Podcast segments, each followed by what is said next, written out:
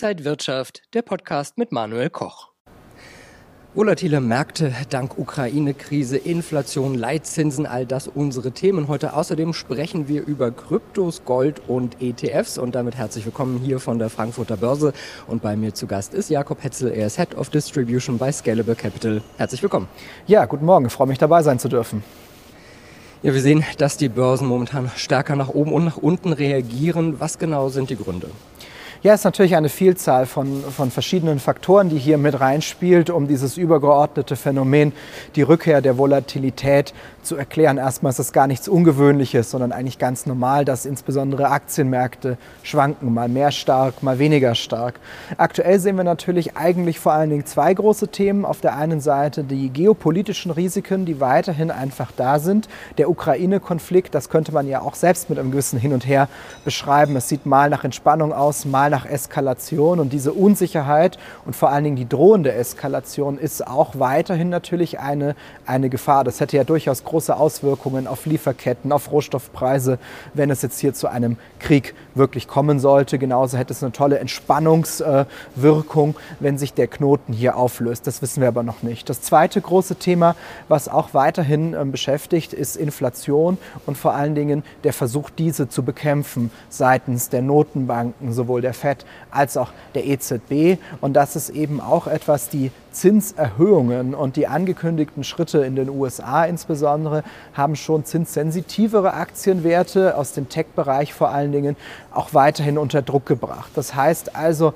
aktuell eine gewisse Gemengelage, die auch einfach dafür sorgt, dass das Volatilität zurück im Markt ist. Ja, unterschiedlich stark. Wir haben jetzt eigentlich auch gesehen, dass europäische Titel hier besser performt haben als amerikanische in der jüngeren Vergangenheit.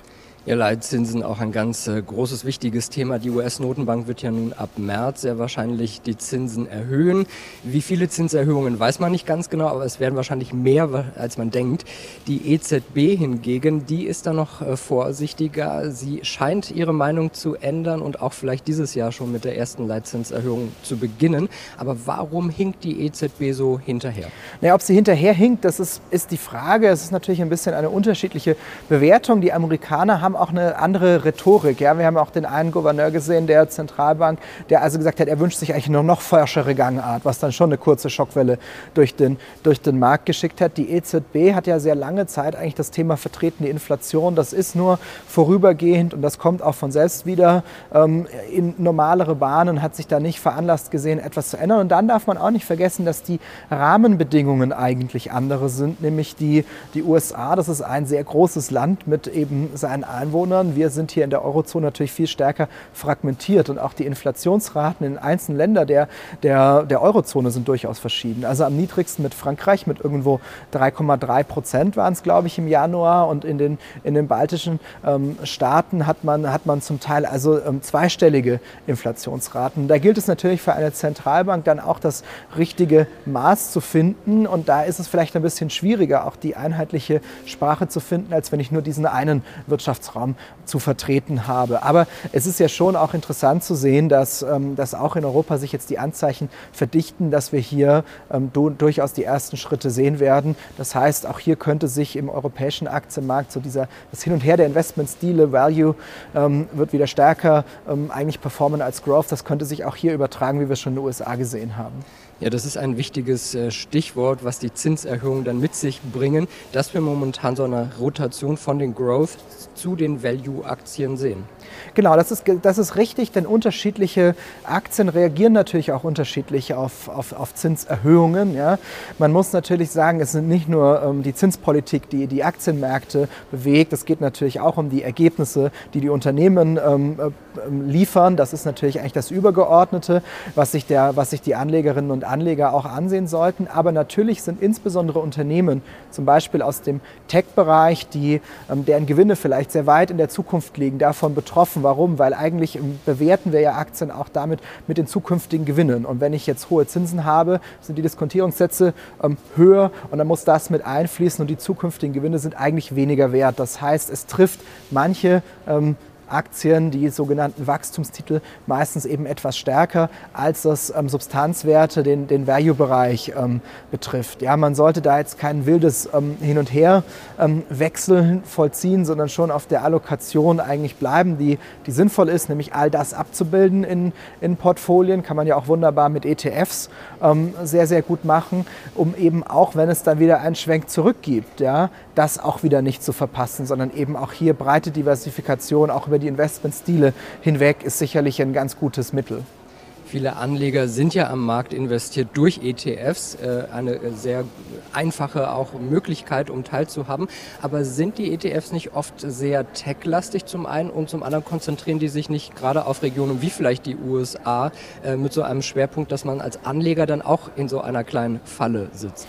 Ja, das ist natürlich nicht ganz von der Hand zu weisen und auch nicht vollständig jetzt ähm, pauschal zu beantworten. Denn es gibt ja eine ganz breite äh, Masse an ETFs. 3000 Stück kann man in, in Deutschland handeln und die gibt es natürlich in, in allen Bereichen. Aber es ist schon richtig, dass insbesondere, wenn ich jetzt nur einen ETF nehme, so ein Klassiker wie den MSCI World, der dann beispielsweise fast 70 Prozent USA-Gewicht hat, ähm, über 20 Prozent im Tech-Sektor, dass das etwas ist, was natürlich, wenn es zu so einer Situation kommt, kommt, wie es jetzt in, in der jüngeren Vergangenheit der Fall war, dann etwas stärker betroffen ist, als wenn man ähm, noch breiter aufgestellt ist. Das heißt also, ähm, insbesondere so machen wir das auch für unsere Kunden, die Kombination verschiedener ETFs, um dann auch eine sinnvolle ähm, Diversifikation ähm, herzustellen, die einzelnen Regionen ähm, auch vielleicht nicht nur nach Marktkapitalisierung zu gewichten, sondern da auch andere Dinge noch mit hineinzunehmen. Das, das sollte man auch machen, denn auch wenn diese Tech-Wette in den letzten zehn Jahren sehr gut aufgegangen ist, das darf man natürlich nicht vergessen, es ist jetzt mal kurzfristig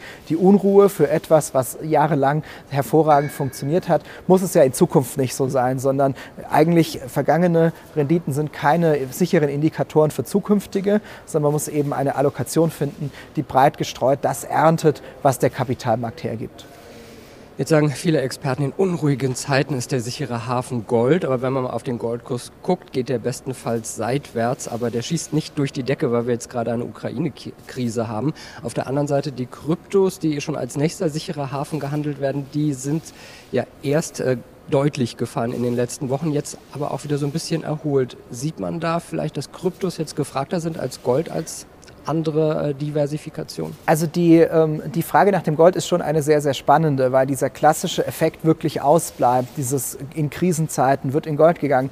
Mag verschiedene Gründe haben. Einerseits ist natürlich Gold per se als Anlageklasse gar nicht so attraktiv, denn es zahlt ja weder Dividenden noch Zinsen. Das heißt, Sie haben maximal sozusagen die, die Wertentwicklung, die nach oben geht und dann kann ich das Gold verkaufen und mache so meinen Gewinn, aber keine laufenden Erträge. Und das ist ja auch das, was man eigentlich ganz ähm, schön sieht. Wir haben ja über die letzten zwei Jahre durchaus doch eine positive Entwicklung des Goldpreises. Wenn man sich mal anschaut, die großen börsennotierten Goldprodukte und die Goldbestände, die dort gehalten werden, da gab es auch einige Abverkäufer. Das heißt, es haben von den, sag ich mal, etwas mittelfristiger angefallenen Gewinnen die Anlegerinnen und Anleger da einiges auch mitgenommen, was eine Erklärung ist. Und das andere ist schon, dass also mit Kryptowährungen, insbesondere natürlich die großen, wie beispielsweise Bitcoin oder Ethereum, da auch eine neue Konkurrenz in dem Bereich des, sag ich mal, liquide zu investierenden alternativen Bereichs einfach mittlerweile da ist und auch stärker adaptiert wird und sicherlich einige der Flows, die jetzt in, in Kryptowährungen investiert werden, auch von der institutionellen Seite,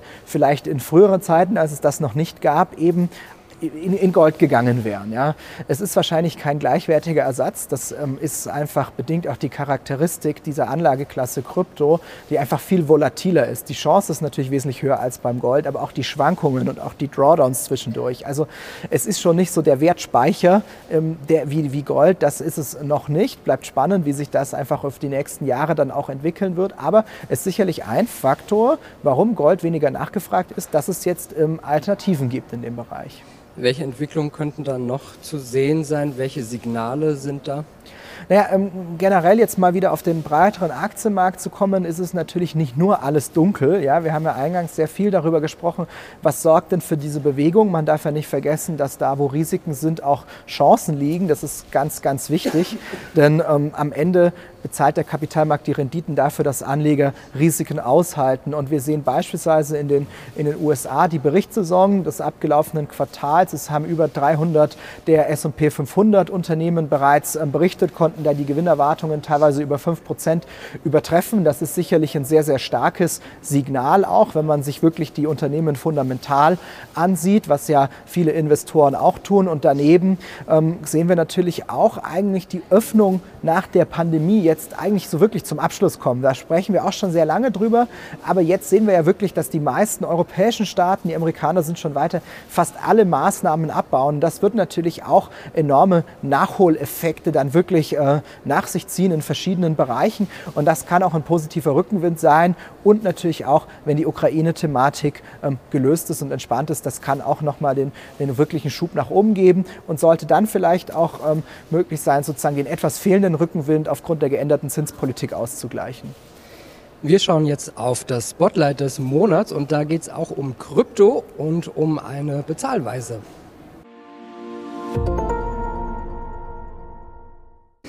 Ja, ein neues Feature könnte bald Kryptozahlungen bei Apple möglich machen. Unser Spotlight des Monats. Äh, worum geht es da genau? Ja, wir haben ja gehört, dass Apple es womöglich jetzt ähm, ermöglichen möchte, auch äh, Bitcoin in die, in die Wallet, in Apple Pay sozusagen zu integrieren äh, über eine Kooperation. Das ist natürlich schon sehr, sehr spannend. Das ist eine Bezahlweise, die von äh, zahllosen Menschen genutzt wird und spricht eigentlich für das übergeordnete Thema, was mit Krypto eigentlich passiert. Nämlich es ist eine Adaption ähm, hinein in den Mainstream. Also wir sehen eben nicht nur die reine Spekulation, wie das vielleicht auch in dem letzten Krypto-Hype vor einigen Jahren der Fall war, dass ich gesagt habe, das ist Geld, was ich nicht brauche, das gebe ich da hinein und dann verzehnfacht sich oder ist weg. Davon ist man eigentlich ein, ein Stück weit äh, weg. Es gibt immer mehr sozusagen einerseits Adaption auf Seite des Investierens, ähm, viel mehr Fonds investieren in diesem Bereich, es gibt viel mehr börsengehandelte Produkte und daneben aber eben auch sozusagen immer mehr ähm, reell äh, existierende Unternehmen akzeptieren das als Zahlungsweise, integrieren es in ihre Systeme, was also für eine breitere Adaption des ganzen Themas spricht. Interessantes Thema und äh, wir schauen auf das nächste interessante Thema, nämlich in unserem Index des Monats.